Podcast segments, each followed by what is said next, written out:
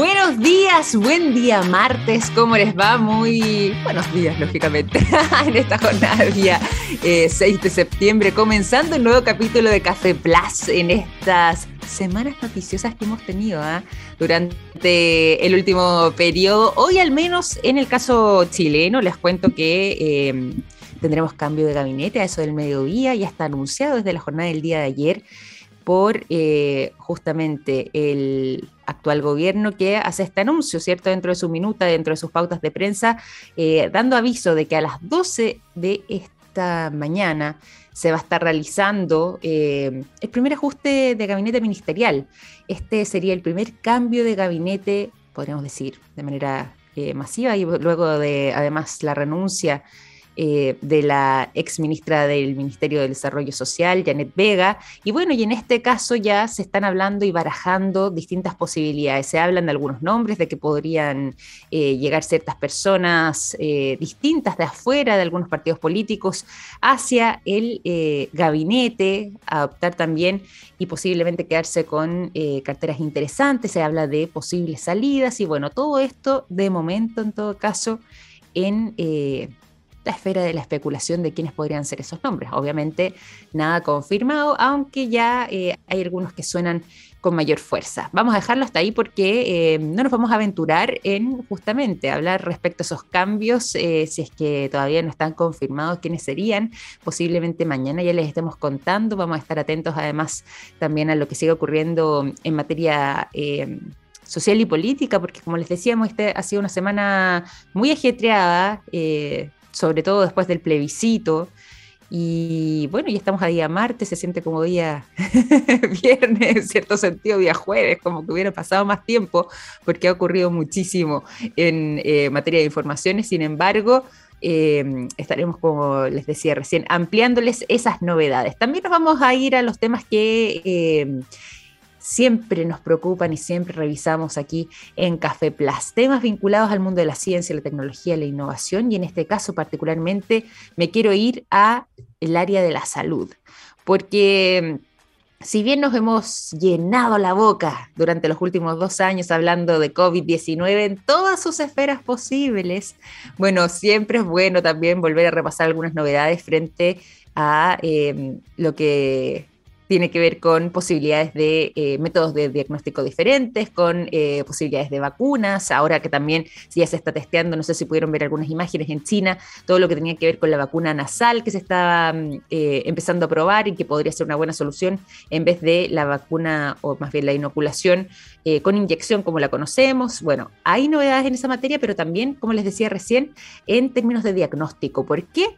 Porque hay una aplicación móvil que podría detectar los contagios de COVID escuchando la voz de las personas, grabando su respiración, grabando su tos y su voz. Y con todo esto, luego entonces se podría generar un diagnóstico sobre si es que esa persona que hizo esta utilización tendría o no el diagnóstico de COVID, es decir, si es que el virus estaría presente en su organismo. Todo esto ha sido desarrollado por un equipo de científicos, por supuesto, pero además eh, personas que son expertas en inteligencia artificial, desarrollando precisamente esta aplicación para teléfonos celulares que eh, busca justamente con eh, rapidez, que es básicamente la gran promesa, pero además con mucha precisión poder detectar la presencia de COVID-19 en el organismo de las personas. De hecho, también se habla de que este sistema vendría siendo bastante más económico que, por ejemplo, ir a hacerse un PCR,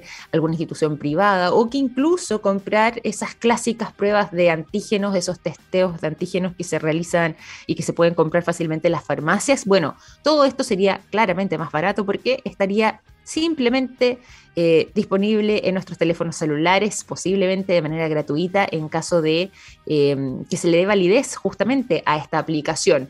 Y em, posiblemente también eh, venga un poco a democratizar todo lo que tenga que ver con este tipo de informaciones, porque se busca que justamente en países donde los niveles de ingresos son más bajos y donde han tenido mayores problemas, mayores dificultades, tanto en el testeo, en el diagnóstico y por supuesto lo que tiene que ver con eh, las vacunas, bueno, tengan al menos la posibilidad de poder diagnosticar y testear a su población de manera bastante más sencilla y sin incurrir en grandes gastos. Todo esto, como les decía recién, es un modelo de inteligencia artificial, tiene una precisión, según eh, han señalado algunos investigadores, eh, del Instituto de Ciencias de Datos de la Universidad de Maastricht, en los Países Bajos, su precisión vendría siendo de un 89% bastante, bastante elevado.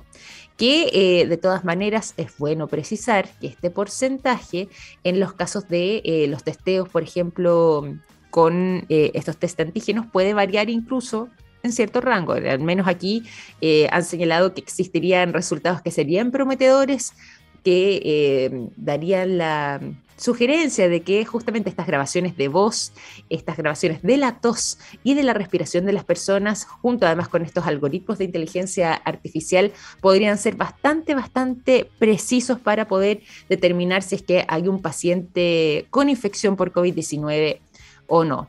Pruebas, como les decía, gratuitas, por eso además se habla de que eh, podría haber un acceso bastante más eh, sencillo, sobre todo para eh, los países que tienen menores recursos y que le ha costado más el tema del testeo y la trazabilidad también.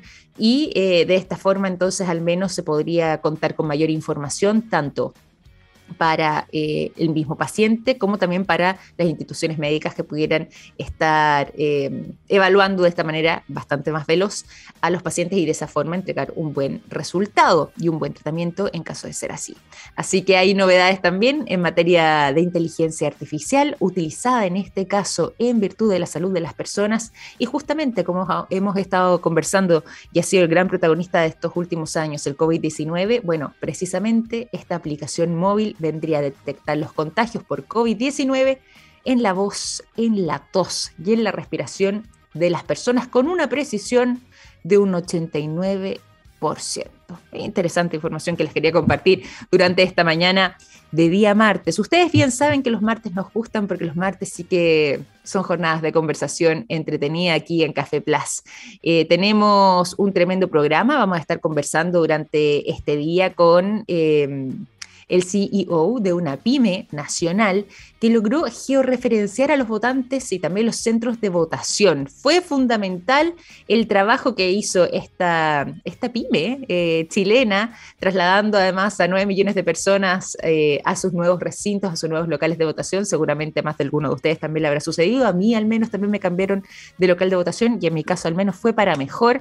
Eh, así que vamos a estar conversando con el CEO de esta empresa chilena y además de eso, después estaremos junto a la compañía de Gabriel Gabo León para estar eh, atentos eh, a novedades del mundo de la ciencia, pero por supuesto siempre con esta mirada reflexiva y crítica también respecto a lo que está aconteciendo. Así que ahora que son las 9 de la mañana con 12 minutos, es que vamos a avanzar en este capítulo de Café Plus y nos vamos a ir a la música para seguir entonces con la buena conversación. Los quiero dejar con el sonido de James. La canción Sometimes es lo que suena a continuación.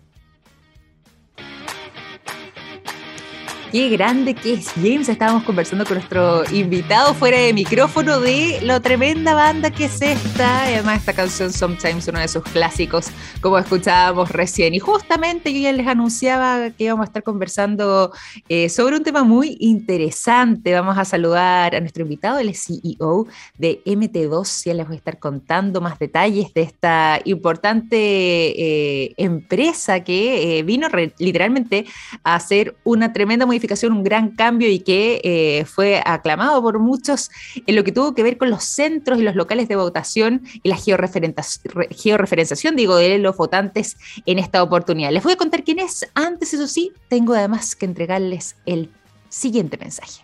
¿Sabías que tres minutos después del Big Bang se creó el litio? Y desde hace 25 años, SQM, en una alianza público-privada, ha invertido en conocimiento, innovación y tecnología para crear productos de litio que mejoran la calidad de vida. Puedes conocer más en sqm.com. SQM, soluciones para el desarrollo humano. Y les adelantaba la conversación que vamos a tener entonces. Junto al CEO de MT2 nos acompaña Tristán Molina. Tristán, bienvenido, fanático de James además. Eh, bienvenido a Café Plus. ¿Cómo estás? Buenos días. Muy, muy súper contento, gracias. Qué linda introducción, muchas gracias. Estamos muy contentos, la verdad. Hemos estado contando, te cuento Tristán, de hecho desde el inicio de nuestro programa habíamos anunciado a quienes nos escuchan de que íbamos a estar conversando contigo, de que íbamos a estar hablando además sobre la labor que han tenido ustedes, eh, que es muy meritoria, ¿ah? porque eh, MT2 o metro cuadrado también como lo conocen algunos, ahí es bueno aclararlo, pero MT2 justamente... Eh, es una empresa chiquitita, ¿cierto? Y logró hacer una tremenda pega, georreferenciar a los votantes en una fecha tan importante como fue el plebiscito del pasado día domingo, el 4 de septiembre, y además georreferenciarlos eh, en sus respectivos locales y centros de votación. Trasladaron cerca de 9 millones de personas a los nuevos recintos en esta elección, posiblemente la más relevante además de eh, este siglo XXI. Y bueno, y ahí quería preguntarte, cuéntanos tú un poco respecto a eh, MT2, cómo es que nace, cuál es su historia y cómo fue además hacerse cargo de este tremendo desafío pensando en la fecha recién pasada de este domingo 4 de septiembre. La, la, historia es bien divertida porque nosotros venimos del, del, mundo privado, de, en, el, mundo, digamos, estatal o o de gobierno. Nosotros nacemos como empresa eh, en el mundo inmobiliario, eh, tenemos también un área en el retail, servicio, y todo esto del, del gobierno fue, fue un... Le ganamos victoria, le ganamos a empresas internacionales. ¿Ya? Le ganamos a empresas que cotizan en bolsa. Le ganamos a universidades, técnicamente.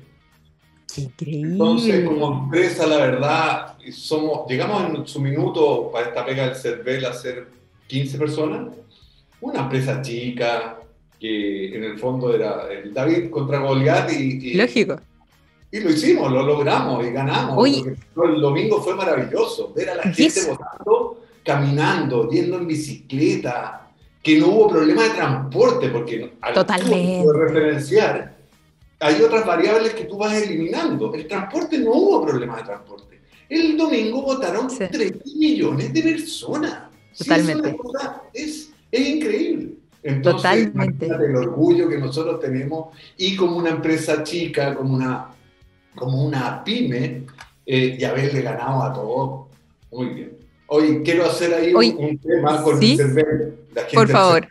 Son secos en serio, ellos son súper buenos. Eh, ha sido reconocido a nivel internacional.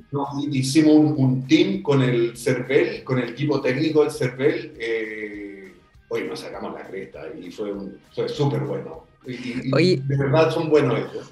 Qué bueno, qué bueno, Tristán, además que haga ese reconocimiento también al trabajo del CERVEL y lógicamente aquí eh, trabajando codo a codo, eh, ustedes eh, desde MT2 o Metro Cuadrado, justamente con el CERVEL. Quería preguntarte ¿Qué es lo que había sido, eh, qué crees tú que fue lo decidor, lo que justamente inclinó la balanza en esta lucha, como decías tú, entre David contra Goliat, donde ustedes eran aquí eh, quizás los más pequeñitos dentro de lo que participaron de esta licitación o de este concurso público y eh, lograron adjudicarse justamente esta implementación? ¿Cuál fue lo, lo, esencial o, el factor diferenciador en este caso?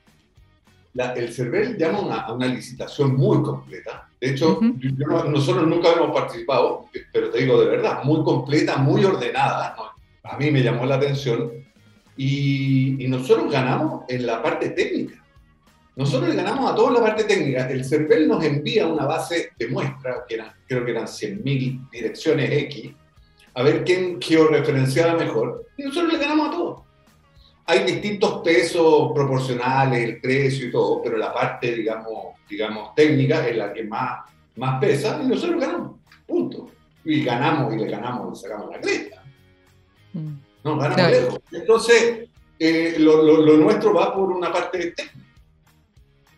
No, y eso está muy, Eso está muy interesante porque para conocer además también eh, parte de lo que fue la licitación, esta licitación que como nos contaba recién Tristán, la realizó el CERVEL, todo esto por medio además del sistema de informaciones de la Dirección de Compra y Contrataciones Públicas, lo pueden encontrar todo además en su sitio web, en mercadopublico.cl. habían a lo menos siete empresas, había también, como decía Tristán, eh, una universidad, mira, una tremenda empresa de telecomunicaciones, eh, bueno, y otras presentes, además algunas en el extranjero, eh, y finalmente entonces MT2 viene a literalmente adjudicársele y cambiar un poco el paradigma y como os decía recién, a resolver un problema que para algunos era bastante engorroso a la hora de ir a votar, que era justamente lo que tenía que ver con el transporte público, acceder a su local de votación que estaba no sé cuántas cuadras más lejos, tener que tomar quizás la micro, hacer el traslado que era difícil. Y ahora la mayoría, estos, al menos en esta movilización de eh, 9 millones de personas nuevas, en nuevos recintos me refiero, un total de 13 millones de personas en total, ¿cierto? Pero pudieron hacerlo bastante más cerca de su casa. En mi caso también pude ir caminando, prácticamente me encontré con toda la comunidad de mi edificio, con los vecinos que habitualmente veo por aquí cerca, y eso lógicamente es un tremendo, tremendo mérito. Eso era, se vieron eh, familia, fue una cuestión sí, pues. familiar. Eh, nos han llegado a nosotros relatos eh, conmovedores de, de, gente que nunca había ido a votar antes por problemas X y ahora pudieron ir a votar. de hecho, me llegó un, audio, me lo mandó un amigo de, de, un señor de 87 años, ah. pero que estaba emocionado porque iba a votar. a media cuadra de su casa con su mujer.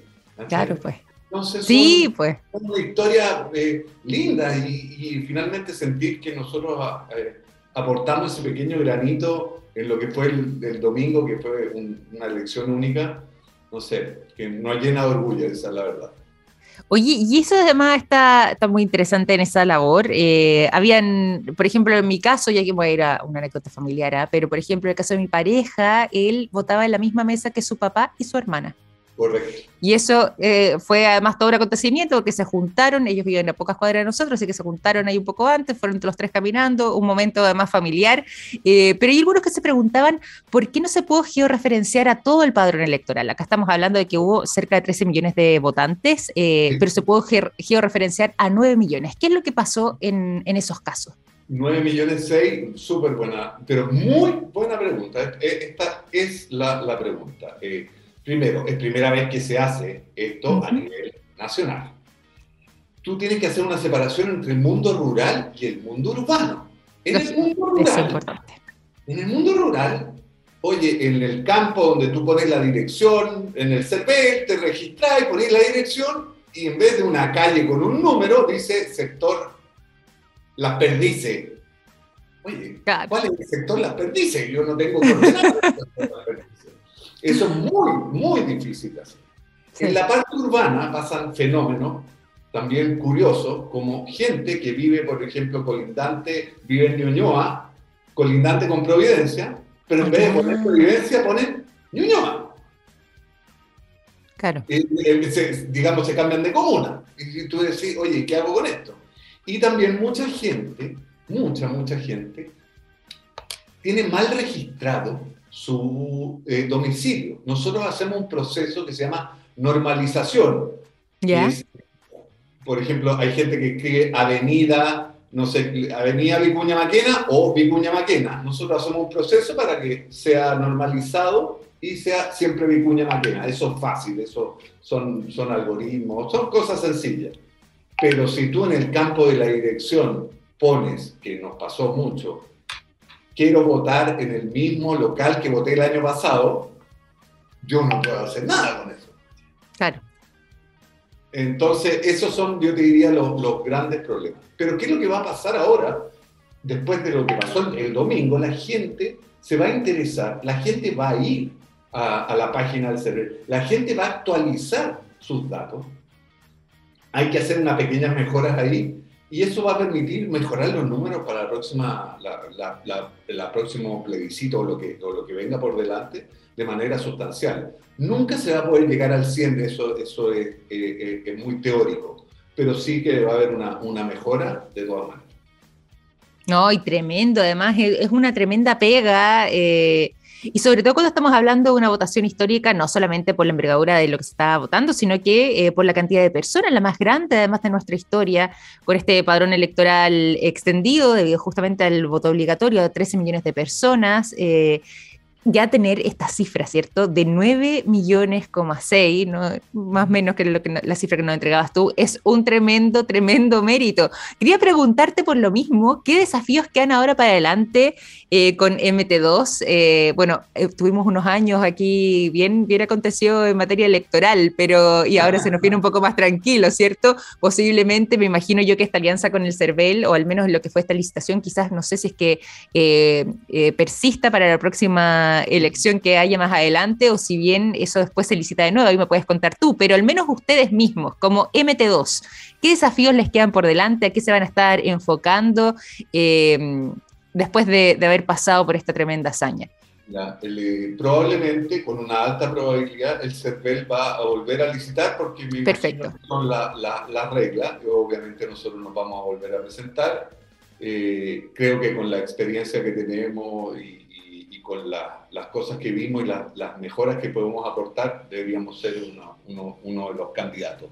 Y en la parte normal, nosotros volvemos a nuestro sector privado, a nuestro, con nuestros clientes. Eh, de hecho, tenemos muchas ganas de... Alguna vez hicimos algo en, en Colombia, para, nos pidieron una pega muy específica en Cali, Colombia, de una localización de, de, de una bodega, hicimos unos mapas de calor muy entretenidos y tenemos muchas ganas de, aparte de, lo que hacemos tradicionalmente, tener alguna patita en, otro país. ¡Ay, qué fantástico! ¡Qué bueno! Colombia no, nos gusta mucho, tenemos, nos gusta, tan, tan bien montados también en términos tecnológicos, hay, hay información eh, y es un muy lindo mercado, lo conocemos. Yo creo que por ahí puede, puede andar la cosa. Qué buena. Oye, yo quería preguntar. Ah, y estamos haciendo una cuestión también bien hecha. A ver, cuéntame, cuéntame. Novedosa. Eh, no sé si lo puedo contar todo, pero estamos haciendo eh, cosas de reconocimiento corporal, no facial, para detectar potenciales eh, deportistas. Qué tremendo. ah, pero además en este tipo de, ámbitos también, en el deporte, bueno, y aquí con este reconocimiento, una especie de escáner, algo así. Eh, es un poco más sofisticado, pero, pero es, es, en el fondo llevarlo a un formato a un formato de aplicación que nos permita hacer algún tipo de desarrollo. También nosotros somos una empresa bien curiosa, bien, bien flexible, ¿no? nos gustan los desafíos. De hecho, cuando nos plantearon esto del CERVEL, era un tremendo desafío y eh, ahí, ahí es donde nosotros lo pasamos bien, cuando son cosas, cosas entretenidas. Desafío. Y esto es lo que te estaba contando, yo creo que va a ser un lindo, un lindo desafío también. Pero Sin lugar a dudas. Sin lugar a dudas. Oye, y... Con lo inmobiliario, con lo marketing, eh, con los servicios, lo normal. Eso quería preguntarte además también, eh, no solamente cómo siguen adelante, que era lo que yo te planteaba anteriormente, sino que además creo que te entendí bien, a ver si es que me corregí si no en esta, con esta información, pero ustedes son una empresa pequeña, ¿cierto? Pero de 15 personas. En, eh, no, en este minuto bajamos porque tuvimos... Eh, ¿Bajaron?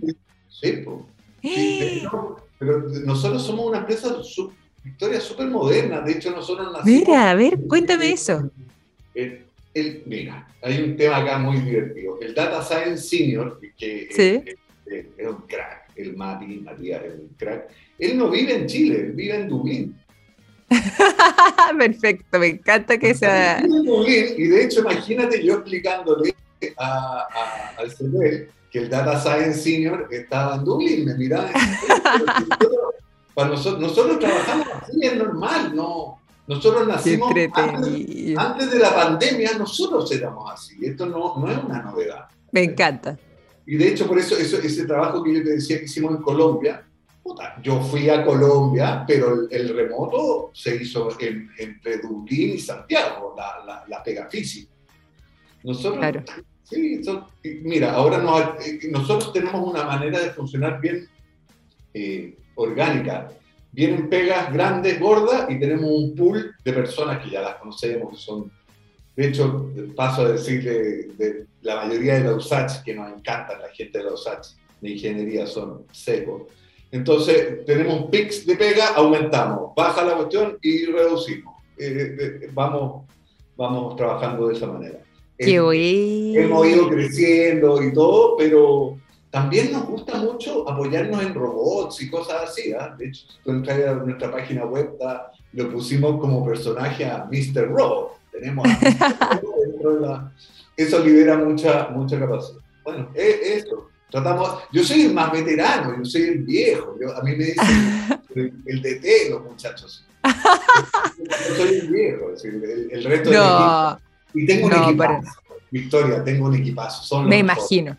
Me imagino porque por, eso yo te hacía la pregunta y tú me decías que ahora están, son menos de 15 y te hacía la pregunta justamente por eso, porque eh, lograron poner en marcha un trabajo de esta envergadura en lo que tenía que ver además con la georreferenciación de eh, millones, millones de votantes eh, y la elección además posiblemente, como decíamos antes, más, más importante, digo, de, de este siglo y lograron hacerlo de manera impecable, siendo muy reconocidos justamente por esta labor y como decías tú, también destacamos el hecho de que, al menos durante la jornada, no hubo grandes noticias que, como veíamos los años anteriores, de personas que no podían acceder a, sus locales de votación o que no encontraban una micro para poder llegar, que llevaban horas en un paradero esperando, sino que todo lo contrario, eh, la mayor parte de la experiencia compartida era justamente de personas que podían asistir caminando a pocas cuadras de su casa, que se encontraban, como decíamos antes, con las familias o con los vecinos, se formaba un poco más también de comunidad en ese sentido, pero eh, de una manera muy, muy agradable y lo que fue finalmente un proceso que fue bastante rápido. Eh, fueron pocos los casos donde eh, hubo grandes atochamientos en las, en, las filas y, bueno, en parte justamente esta agilidad tenía que ver con esa georreferenciación.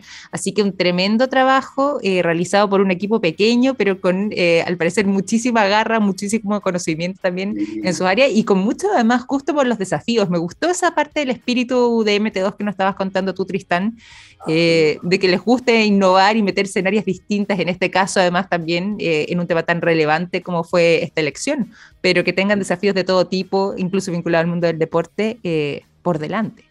Oye, Victoria, y, yo quería hacer una, una, acotación del domingo, lo que más me llamó la atención, lo que más me llamó la atención, que la fila y, la, y todo, todo se entorpeció en la gente que fue a dar constancia a carabineros. Ahí estaba la escoba. En los carabineros. Los que no fueron a votar es verdad. pasaron mal. de hecho, sí fue. Sí, eso fue. Totalmente. Estaban totalmente sobrepasados. Completamente. Yo creo que la próxima vez van a ir todos a votar. Eso debe haber sido una mala. Había una fila en las la comisarías espantosas. No, tremenda. Y esas realmente eran las filas que más, que más se mostraban, ¿cierto? Tienes toda la razón en eso. buena observación la que hace además Tristán. Estabas muy atento además también eh, al monitoreo de ese día. Victoria, yo estaba despierto de las seis y media de la mañana mirando. Me imagino. Oh, no, realmente muy meritorio el trabajo que, que lograron desarrollar eh, durante toda la jornada. Me imagino además todo lo que fue la preparación eh, funcionó de manera impecable, muy bien, eh, georreferenciando, como les contábamos también a nuestros auditores, a 9,6 millones de personas en esta elección, de un padrón electoral, digo, de 13 millones. Nos contaba además Tristán de que posiblemente para las próximas elecciones que tengamos más adelante, bueno, quizás también vuelvan a, a postular a las licitaciones que haga el CERVEL. Sería una experiencia bastante interesante eh, poder contar con ustedes nuevamente, pero te quería agradecer además, eh, Tristán, digo, por esta conversación, por contarnos además mucho más sobre la labor que ustedes han estado desarrollando en MT2, por conocer además esta experiencia de eh, una empresa pequeña en cantidad de personas, pero que logra ser grandes hitos y yo creo que eso es parte del mérito también y de la relevancia y, del gusto que nos dejó esta conversación contigo durante esta mañana, porque da también eh, nuevos aires a quienes están quizás emprendiendo o comenzando un negocio eh, en estos momentos, en el área que sea, pero soñar de que se pueden alcanzar grandes cosas eh, si es que el trabajo se hace bien. No es necesario un gran despliegue, es una empresa con 100, 200, 500 o más o mil personas contratadas, sino que se puede partir con un equipo pequeño, pero eh, justamente lograr ser eh, factores diferenciadores como el que hicieron ustedes durante esta elección. Así que también ahí hay un, mérito eh, de inspiración que queremos destacar. Muchas gracias por tu palabra, Víctor. pero oye, un, gusto y cuando quieran, yo, yo nosotros felices, felices. Hoy Tristán, ha sido un placer, eh, fanático además de James, como conversábamos fuera de, micrófono, así que ahora te voy a dejar, eso sí, te voy a contar con el sonido de Arcade Fire. ¿Te gusta? Ah, excelente, gran banda. Maravilloso. A mí me encanta también, una de mis favoritas, así que nos vamos a ir con la canción Everything Now para despedir esta conversación junto a Tristán Molina, CEO de MT2, conversando con nosotros respecto entonces a este tremendo trabajo que desarrollaron georreferenciando los votantes y los centros de votación. Los dejo con el sonido de Arcade Fire y la canción Everything Now y luego seguimos con el gran Gabriel Gabo León, presente esta mañana también en Café Plus. 9 de la mañana, 42 minutos. Momento de continuar en Café Plus. Momento de conversar, de reflexionar junto a Gabriel Gabo León en esta jornada de día martes. ¿Cómo estás, Gabo? ¿Dónde te pillamos? ¿Camino a Viña nuevamente? Hola Victoria, buenos días. Sí, camino a Viña. Buenos días. Estoy entrando a Viña actualmente, está bastante cubierto por acá. Hay nubes bajas, así que está frío, oscuro y gris. Bueno, es invierno todavía, así que está bien. Eh, así que sí, ya entrando a Viña. Exacto, es verdad. Está, yo que estoy en Concón, mira, estamos literalmente dentro de una nube desde hace como tres días ya. Está bien impresionante. Y ahí tú estás mostrando a quienes nos acompañan por el streaming, pueden ver la imagen también del video y se darán cuenta de que está nublado por acá en la región de Valparaíso. ¿Cierto? Bastante helado también. Pero no es de eso, no es de clima que vamos a conversar hoy día. No, no, no, no, se confundan. Nos vamos a ir a otros temas. ¿De qué vamos a estar hablando el día de hoy? De nuevo de la pandemia. No me digas. Pero una buena noticia. Buenas noticias, eso nos gusta.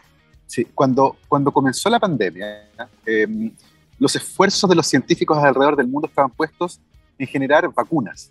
Vacunas que permitieran, por una parte, intentar bajar la severidad de la enfermedad, preparando el sistema inmune para que enfrentara el virus, pero por otro, para tratar de cortar los contagios. ¿ya? Y ahí hay una, una lectura que es, bien compleja porque las vacunas que tenemos actualmente son vacunas inyectables, uno tiene que pincharse un músculo en el brazo eh, y el antígeno que está presente en la vacuna produce una respuesta inmune que, entre otras cosas, genera anticuerpos, inmunoglobulinas de tipo G, que circulan por la sangre y al circular por la sangre entregan protección a todo el cuerpo. ¿ya? Eh, y por lo tanto, cuando alguien se infecta con el virus, su cuerpo ya está preparado y puede hacer que la infección sea más corta, menos intensa y por lo tanto que tengas menos problemas asociados con la infección, menos hospitalizaciones y menos muertes. El gran problema es que la tecnología actual de vacunas que tenemos no es muy buena impidiendo los contagios. ¿Por qué? Porque el virus entra por la nariz o por la garganta. Es verdad. Y ahí la inmunidad funciona de otra manera, depende de otro tipo de anticuerpos, no depende de inmunoglobulinas de tipo G, sino que depende de inmunoglobulinas de tipo A, que no son producidas por vacunas inyectables, ¿ya? La pregunta es, bueno, ¿por qué entonces hicimos vacunas inyectables? Porque era lo más rápido y lo más fácil de hacer, ¿ya? Es una tecnología que está mucho más a punto y por lo tanto, y teniendo en cuenta la urgencia del problema que estábamos enfrentando, las vacunas inyectables fueron el primer desarrollo, que son buenas previniendo la muerte y la enfermedad grave, pero no así cortando los contagios, no están diseñadas para eso. Mm. Y esperar que una vacuna inyectable corte los contagios, la verdad es que es un poco inocente porque por su diseño y por cómo funcionan, es imposible que lo hagan. ¿ya? O sea, eso nunca, lo, nunca va a ocurrir. O sea, por lo mismo, los contagios se van a mantener, pero eh, lógicamente lo que tiene que ver con el desarrollo enfermedad es lo que varía, ¿ya? Comprendo. Lo, lo, único que podría ocurrir es que una persona enferma, al estar vacunada, eh, produjera menos virus hacia afuera. Y eso, eventualmente, y eso eventualmente puede ayudar a controlar los contagios, pero, pero no es lo más eficiente que existe, ¿ya? Ahora, tenemos otro tipo de tecnología de vacuna que probablemente tú, Victoria, recuerdas, porque, y Gabriel tal vez también, porque nos tuvimos que vacunar cuando éramos chicos contra la polio con una vacuna que era oral, unas gotitas que te daban en la lengua, ¿ya? Ya. Esa era una vacuna, una vacuna oral. ¿Y por qué una vacuna oral? Eh, la primera vacuna contra la polio también fue inyectable. Se inyectaba en el brazo y producía inmunidad eh, en el cuerpo con inmunoglobulina de tipo G. Pero resulta que el virus de la polio entra por la boca y se va al sistema digestivo. Y ese es el punto real de entrada del virus, en el intestino. Ah, y por lo tanto, la vacuna oral lo que hacía entregaba inmunidad en las mucosas, incluyendo las mucosas del intestino, y con eso ayudaba a cortar los contagios. Y por lo tanto se convirtió en una vacuna que era tremendamente útil en la lucha contra la polio. Y por eso que después se cambió, se dejó de usar la vacuna inyectable y solo se usaba la vacuna eh, oral porque producía inmunidad en el punto de entrada del virus. ¿ya? Perfecto. Entonces tenemos experiencia con este tipo de vacunas, no son completamente nuevas, pero ciertamente las plataformas tienen que adaptarse para poder producir este tipo de vacunas. Y hoy nos encontramos en una fase particularmente crítica de la pandemia. Eh, los casos han bajado, particularmente los casos más graves, justamente porque tenemos vacunas. Eh, y las vacunas ciertamente han contribuido a disminuir la morbilidad y la, y la fatalidad ciertas asociadas con eh, esta pandemia. Sin embargo, es importante mencionar que hay millones de personas en el mundo que pudiendo haberse vacunado, no lo han hecho. Y eso ocurre por distintas razones. Eh, es un problema tremendamente complejo que no puede ser atribuido ni a la falta de información, ni a la, ni a la torpeza, ni, ni, ninguna de las cosas que habitualmente tienden a asociarse con las actitudes contrarias a las vacunaciones. Por ejemplo, en un estudio canadiense que se publicó hace algunos años atrás, se demostró que de manera conservadora, uno de cada diez personas que no quiere vacunarse, no lo hace porque le tiene miedo al pinchazo. No me digas. O sea, algo, algo, Sí, pero algo tan básico como el pinchazo mismo, que además dura un par de segundos, pero hay muchas que tienen literalmente fobia a las agujas, eso podría ser un impedimento o más bien un freno para eh, efectivamente inocularse, pese al beneficio que conlleva. Pues, ¿sabes por qué? Además hay un factor que es súper relevante ¿Mm? y que va más allá de los biomédicos, es un factor que tiene que ver con la antropología de las intervenciones médicas. Resulta que las vacunas no son una cura, no es algo que uno tome cuando está ya enfermo la vacuna es preventiva. Eh, la vacuna es uno, algo que uno hace para el uno del futuro. Cuando, cuando yo me vacuno, me estoy vacunando para proteger al Gabo del futuro, no al Gabo de ahora. Y, los beneficios futuros, la verdad es que no somos muy buenos con los beneficios futuros. Por eso que, entre otras cosas, los estados tienen que obligar a las personas para que ahorren para la vejez. Porque si no, no, pues. lo haría. Es como, no, falta mucho, ¿para qué? Muy cierto. Mejor gastar, gastarse la plata ahora, ¿para qué estar ahorrando? ¿sí? ya veremos cuando llegue el momento. Y, no, ¿cachai?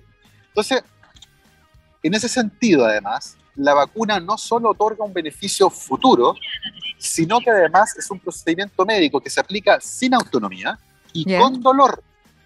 Entonces, cuando, cuando nuestro cerebro nos dice, oye, tienes que ir a aplicarte algo que es doloroso y que te va a generar un beneficio en el futuro, la verdad es que no nos gusta mucho. ¿ya? Y ahí se produce un poco de reticencia y eventualmente eso explica que muchas personas no hayan ido a vacunarse. El miedo al pinchazo, el dolor, el beneficio futuro, esta cosa que, que te tienen que pinchar, ¿cachai? Uno no puede, eh, no hay autonomía en el fondo. Alguien va, te agarra, te, te desvisten, te pinchan. Bueno, y por lo tanto, tener plataformas nuevas para aplicar vacunas es eh, yo diría que uno de los objetivos más importantes que tenemos en la actual etapa de la pandemia. ¿Por qué? Porque por una parte disminuiría la cantidad de gente que rechaza vacunarse, pero por otro lado, si tuviéramos una tecnología de vacunas inhalables, podríamos generar inmunidad en las mucosas respiratorias, nariz, boca, garganta, que es el punto de entrada del virus. Y por lo tanto, si tuviéramos esas vacunas, ahí sí que sí podríamos cortar los contagios y sería por lo tanto una etapa completamente nueva en el destino de la pandemia. ¿ya? Eh, evidentemente, los esfuerzos para inhalables están en marcha desde hace muchísimo rato. Y esta semana, hoy día estamos a martes, esta semana ya tuvimos dos buenas noticias al respecto. Ya tenemos dos buenas noticias. Algo que hemos alcanzado a mencionar muy sobremente al inicio, pero a ver, cuéntanos tú el detalle porque literalmente solo una mención. A ver. El día de ayer, ¿Ya? Cancino Bio, que es una farmacéutica china que hizo una de las vacunas que usamos en pues. Chile, anunció que la autoridad regulatoria del gobierno de China había autorizado el uso de su vacuna inhalable por la boca, que es como esos, esos nebulizadores que usa la gente que tiene asma. Sí. algo parecido.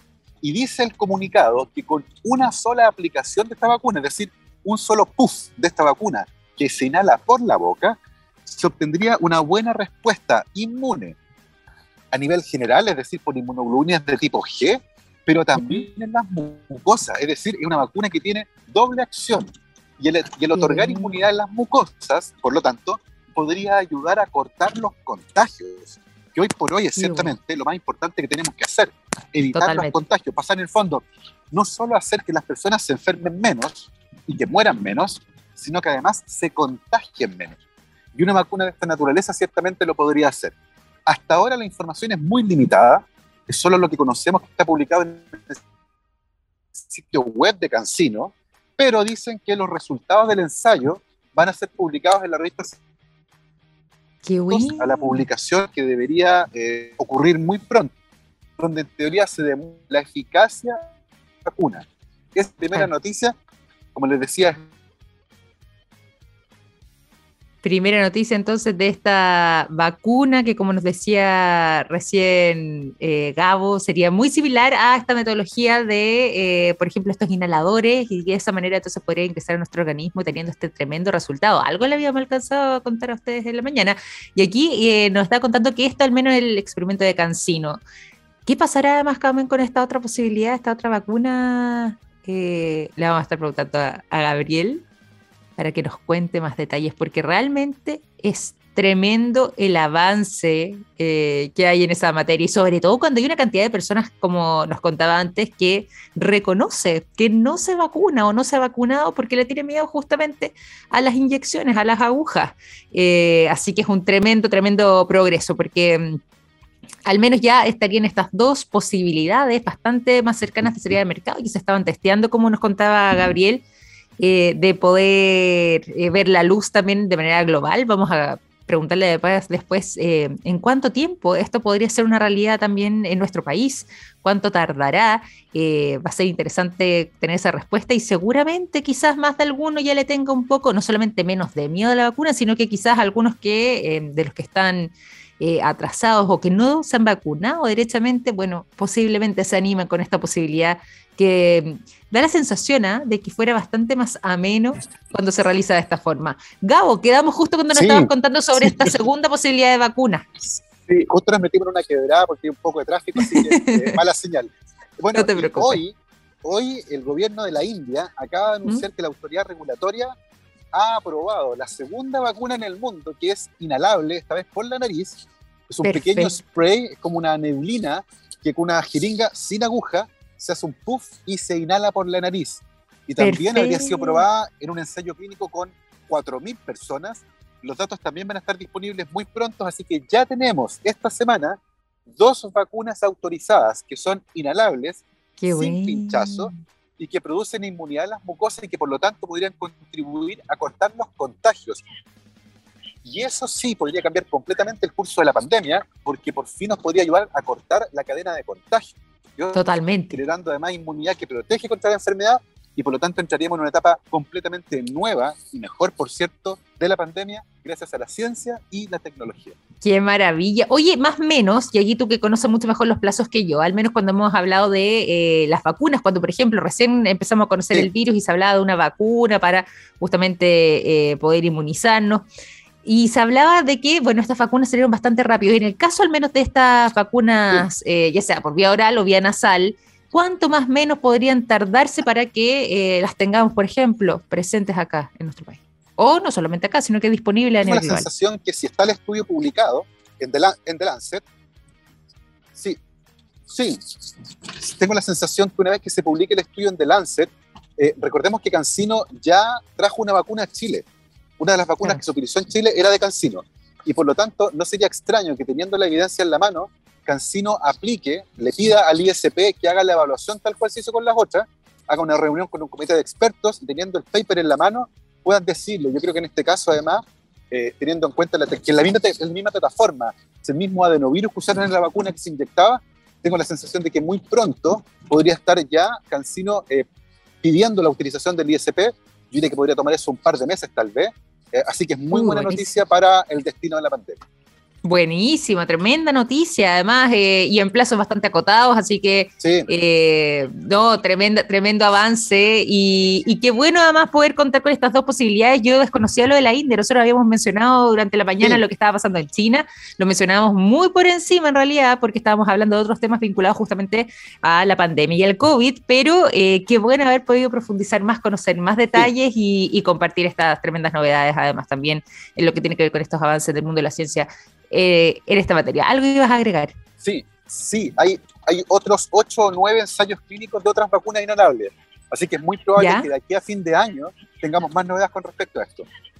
Fantástico, fantástico. Y qué bueno, además, eh, mencionábamos antes, eso sí, también tenemos la sensación aquí, Gabriel, de que posiblemente no solamente las personas que reconocen su temor a las vacunas eh, o a las inyecciones, eh, quizás vayan eh, también a, vacunarse de manera más, rápida y más sencilla, sino que posiblemente incluso quienes tienen otro tipo de argumentos, quizás puedan bajarle un poco quizás la barrera a, lo que son sus propias creencias respecto a esto, quizás les parece un poco más amigable esta metodología y quizás de esa forma, con este tipo de aplicaciones, sean más las personas que finalmente queden vacunadas totalmente de acuerdo. Creo que la tecnología y esta plataforma van a ser muy bien recibidas por personas que por distintas razones, no solo por el miedo a las inyecciones, eh, no se han querido vacunar. Así que una muy buena noticia. Exactamente. Oye, nos vamos a quedar con eso, con esta información, que bueno, además poder profundizar en esto eh, durante esta mañana. Te quiero agradecer, Gabo, te quiero desear todo el éxito, además también en Viña nuevamente, que te reciban con mucho cariño por allá. Y ya el otro martes nos reencontramos de nuevo nosotros, pues. Tal cual, así nos veremos ya instalados en la oficina de Santiago. Me parece. Un abrazo grande, cuídate mucho, que estés muy bien. Y nosotros nos despedimos también. Chao, chao. Nosotros nos despedimos también aquí de todos ustedes, ya son las 9 con 58 minutos, estamos en la hora y los quiero dejar invitados a seguir en sintonía porque ya comienza la ciencia del futuro, ahora a las 10 de la mañana en punto junto a Daniel Silva. Nosotros a las 9 de la mañana de mañana miércoles nos reencontramos con más Café Plus, así que les mando un gran abrazo, cuídense mucho y que tengan una excelente jornada. Que esté muy bien. Chao, chao.